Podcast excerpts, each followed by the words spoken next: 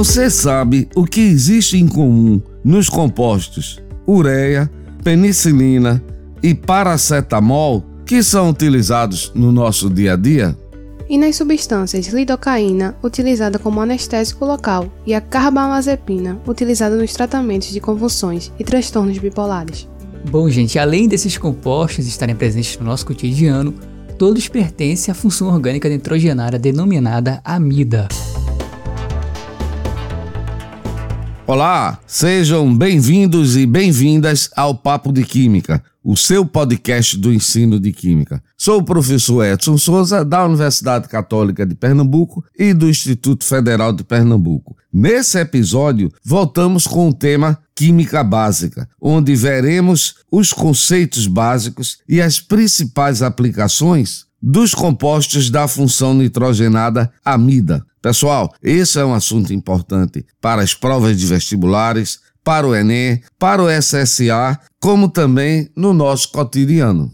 Oi, oi pessoal, eu sou Priscila Morim, aluna do curso de Química da Unicap. Lembrando que você pode escutar o Papo de Química no seu aplicativo favorito. É só clicar em seguir e sempre que um novo episódio for publicado, você será notificado. Lembrando também de mandar suas sugestões de conteúdos que você gostaria de ouvir aqui no Papo de Química para o e-mail podcast@papodequimica.com.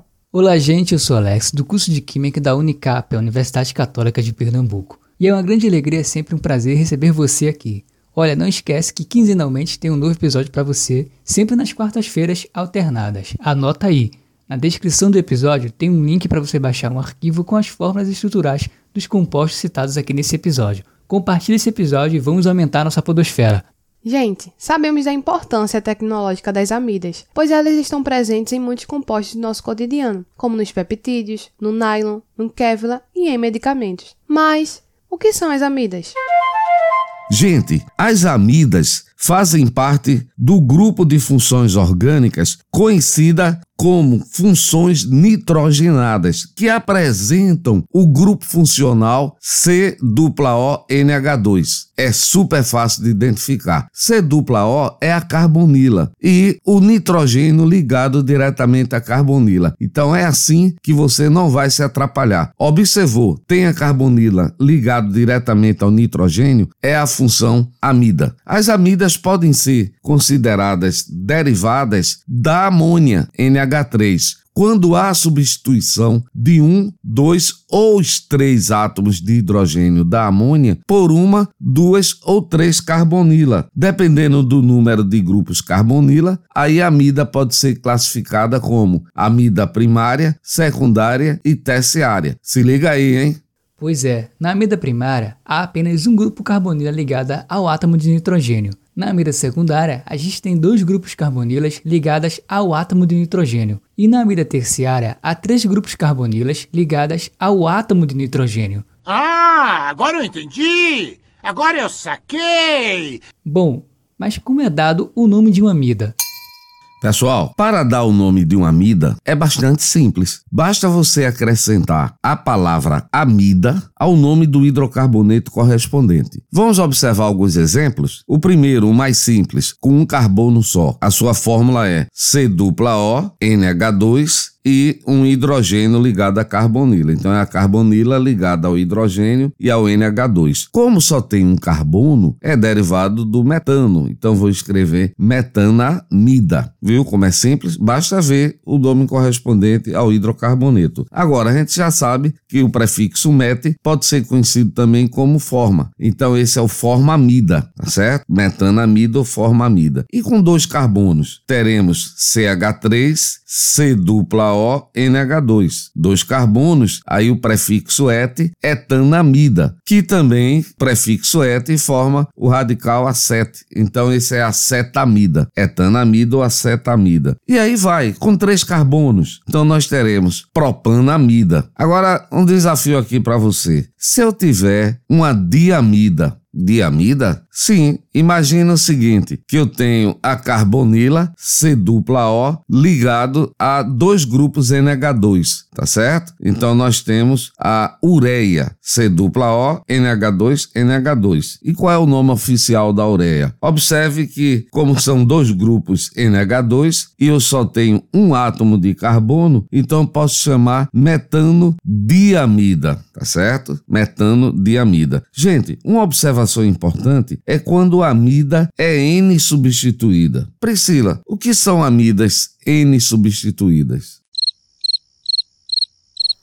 Gente, é quando na amida ocorre a substituição de um ou dois átomos de hidrogênio no grupo NH2 por um ou dois radicais aquila ou arila, formando a chamada amida N substituída. O N é para indicar que a substituição ocorreu no nitrogênio. Vamos agora analisar o exemplo? O primeiro exemplo de amida, ela possui uma estrutura com CH3, C-O, N, um CH3 ligado ao nitrogênio e um hidrogênio ligado ao nitrogênio. Então, seu nome correto é N-metil-etanamida, ou N-metil, ou até mesmo acetamida. No segundo exemplo, temos em sua cadeia principal uma amida com CH3, CH2, C-O, N e ligado ao nitrogênio temos um metil, CH3, e um etil, CH2CH3. Então, seu nome correto é N-etil, N-metil, propanamida. E aí, conseguiu entender? Você entendeu, velho? Certamente que sim. Alex, e o que podemos falar a respeito das propriedades das amidas?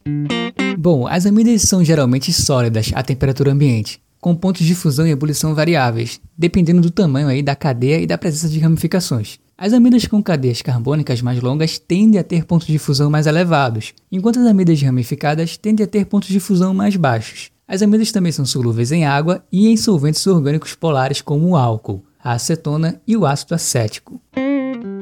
Pessoal, como as amidas contêm oxigênio na carbonila e o nitrogênio na sua estrutura, é possível que elas formem pontes de hidrogênio, a ligação de hidrogênio. Essas pontes de hidrogênio são responsáveis por algumas das propriedades físicas e químicas das amidas. Por exemplo, aumenta o ponto de fusão e ebulição das amidas, tornando-as mais estáveis e menos voláteis. As amidas também são compostos altamente reativos e que podem participar de uma variedade de reações químicas. Uma das reações mais comuns é a hidrólise ácida ou básica de uma amida, na qual ela é quebrada em seus componentes originais, um ácido carboxílico e a amônia. É verdade. Bom, resumindo as propriedades das amidas, temos que toda molécula de amida ela é polar. Também temos que as moléculas de amidas interagem entre si por ligações de hidrogênio. E quando comparamos as amidas com os ácidos carboxílicos, elas apresentam pontos de fusão e de ebulição muito superiores. As amidas também, elas apresentam-se no estado sólido em temperatura ambiente, com exceção da metanamida, que é líquida. E mais, são substâncias mais densas que a água, a solubilidade das amidas em solventes orgânicos é melhor do que na água, são sólidos incolores e possuem odor característico. Você entendeu, velho? É claro. E quais são as principais aplicações das amidas no nosso cotidiano? Pessoal, as amidas apresentam uma ampla variedade de aplicações. Por exemplo, as amidas aromáticas são utilizadas como intermediários na fabricação de produtos farmacêuticos, corantes e plásticos. Já as amidas alifáticas são usadas como solventes, aditivos de lubrificantes e plastificantes. Muitas amidas são usadas na produção de medicamentos, incluindo analgésicos, anestésicos, anti-inflamatórios, antidepressivos e antipsicóticos, e em muitos outros tipos de medicamentos. Além disso, as amidas são usadas na produção de uma variedade de polímeros, como nylon, aramida, poliuretano, kevlar e outros. Elas são frequentemente utilizadas como monômeros ou intermediários na síntese de polímeros. Elas são usadas na produção de produtos químicos como corantes, detergentes, adesivos, resinas, plastificantes, solventes e muitos outros. As amidas são utilizadas como fertilizantes e pesticidas na agricultura. Por exemplo, a ureia é um fertilizante comum. Bom, as amidas elas são usadas na produção de cosméticos, como cremes, loções e shampoos. Elas podem ser usadas como emulsificantes, estabilizantes ou como componentes ativos nos cosméticos. Bom, as amidas elas também são utilizadas como solventes e emulsionantes em tintas e revestimentos. Elas também podem ser usadas como monômeros na produção de resinas para tintas e revestimentos. Então vamos ver a seguir as aplicações de algumas amidas muito presentes no nosso dia a dia. Podemos começar pela ureia. A ureia, ela é largamente utilizada como produção de fertilizante agrícolas, umectante e hidratante em cremes e pomadas, produção de resinas e medicamentos, estabilizador de explosivos e na alimentação do gado. Outra amida muito presente no cotidiano é o polímero nylon, que é utilizado na produção de paraquedas, tendas, macas, roupas íntimas, roupas desportivas e fios de sutura médica. Gente, outra amida bem presente é o polímero Kevlar, que é utilizado em várias coisas, como na forração do compartimento de motor dos aviões, coletes e capacetes à prova de balas, roupas de piloto de Fórmula 1 e em seus carros de corrida, bicicletas, raquetes de tênis, chassis de carros, cintos de segurança, cordas, roupas contra incêndios e esquis esportivos especiais. Legal, né? Demais! A penicilina é um antibiótico que já foi muito utilizado para tratar doenças como otite, sinusite, faringite, meningites e infecções na pele. Galera, a acrilamida é uma substância que apresenta como principal função original polímero poliacrilamida. A poliacrilamida é um hidrogel utilizado no tratamento de águas residuais, já que consegue aí aumentar a densidade dos flóculos, aglomerados de partículas sólidas de impureza.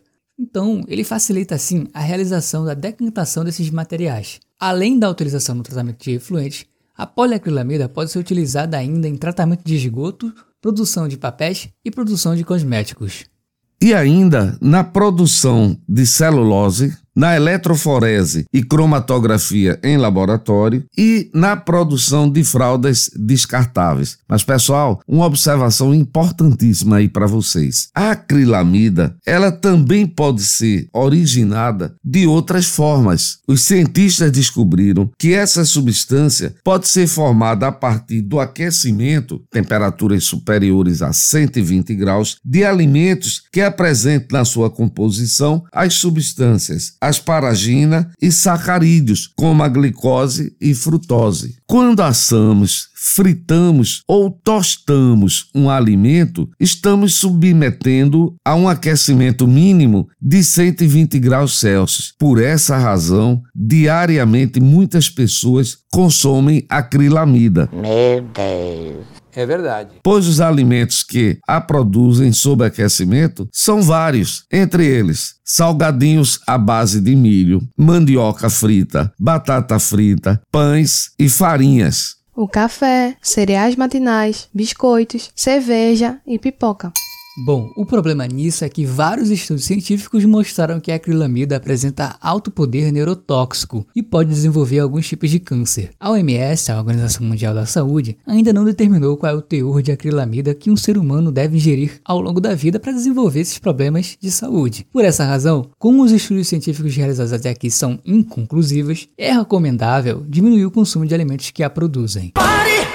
É claro. Além disso, gente, as amidas também são encontradas na natureza, como nos aminoácidos que formam as proteínas. As proteínas são compostas por cadeia de aminoácidos ligados por ligações peptídicas, que são basicamente amidas entre dois aminoácidos. As ligações peptídicas são formadas entre o grupo carboxila de um aminoácido e o grupo amino de outro aminoácido com a eliminação de água e aí forma a ligação peptídica, também conhecida como ligação amídica. Ah, agora eu entendi! Agora eu saquei! E nós já sabemos que as proteínas são essenciais para a vida, pois desempenham muitas funções biológicas importantes, como catalisar reações químicas, transportar substâncias no corpo, transmitir sinais, formar estruturas celulares e atuar como defesa imunológica. Existem milhares de proteínas diferentes, cada uma com uma sequência única de aminoácidos que determina sua estrutura e função. Algumas proteínas são bem conhecidas, como a hemoglobina, que transporta o oxigênio no sangue, a insulina, que regula o metabolismo dos açúcares no sangue, e as enzimas, que catalisam as reações químicas no organismo.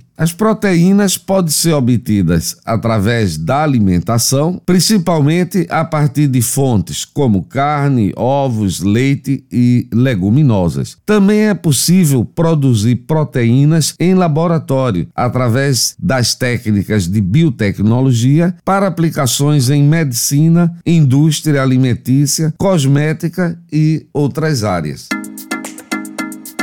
Bem, pessoal, chegamos ao final de mais um episódio do Papo de Química. Nesse episódio, conhecemos as principais características, propriedades e aplicações das amidas. Conhecemos também as principais amidas presentes no nosso cotidiano. Então, convido todos vocês para que sigam o Papo de Química, compartilhe com seus amigos, compartilhem nas redes sociais. Até o próximo episódio, pessoal. Tchau, tchau.